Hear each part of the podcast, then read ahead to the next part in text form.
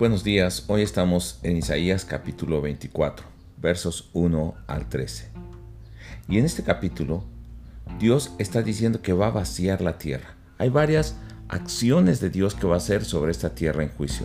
La va a vaciar, la va a desnudar, la va a trastornar y va a esparcir a sus moradores. Este juicio no va a hacer diferencia entre el sacerdote y el pueblo, entre el siervo y su amo, entre el rico y el pobre, sino va a venir un juicio sobre toda la tierra. Y la tierra, claro, está hablando de sus moradores. La tierra será enteramente vaciada, va a ser saqueada. Y esto es porque la palabra de Dios, porque Dios lo ha decretado y lo ha dicho, y nadie va a poder detener esa palabra. Este pasaje parece una noticia actual en este tiempo de pandemia donde estamos. Dice a partir del verso 4 en adelante que se destruyó, cayó la tierra, enfermó, cayó el mundo, enfermaron los altos pueblos de la tierra, o sea, los pueblos poderosos, las naciones poderosas. El verso 5 dice que la tierra se contaminó bajo sus moradores. Y la razón de que la tierra esté de esta manera es porque todas las personas hemos traspasado la ley de Dios. Dice que todos los pueblos han falseado el derecho, quebrantaron el pacto eterno de Dios.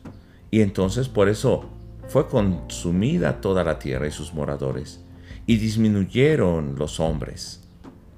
La condición de esta tierra después de todo lo trágico que les ha pasado es que dice que entonces ellos gimieron.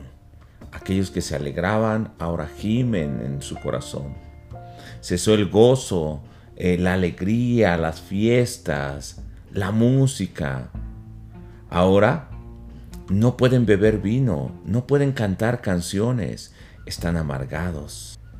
La misma gente se ha encerrado dentro de las casas y no permita que nadie más entre por el temor a contaminarse. Hay clamor y hay necesidad de vino y de gozo en las calles. Se ha quitado toda alegría. La tierra ha quedado como un campo después del cultivo. Han quedado desolados. Y esta es la situación que estamos viviendo hoy.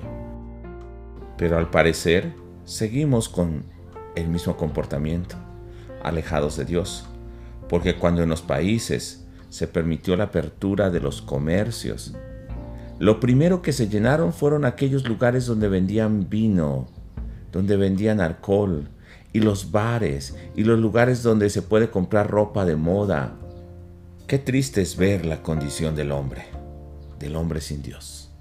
Pero oremos para que nosotros realmente podamos haber aprendido el temor de Dios en estos días que volvamos nuestro corazón al Señor, que clamemos y oremos por nuestra nación, por la gente que se pierde, que también la gente haya entendido, porque no toda eh, actúa de esa manera. Muchos aprendieron que es necesario que se vuelvan a Dios, a poner su interés no en las cosas superficiales, ni en la alegría, ni en la música pasajera, sino a valorar toda bendición que reciben de Dios, pero sobre todo, Oremos para que la gente pueda conocer la salvación en Jesucristo. Y entonces su gozo no se va a terminar. Entonces volverán a ese pacto eterno. Yo quisiera que hoy, terminando de meditar, tomes un tiempo para orar e interceder por tu nación, por tu colonia, por tus vecinos, por tu familia, para que realmente el corazón de ellos haya sido vuelto al Señor. Dios te bendiga y nos vemos, nos escuchamos el día de mañana.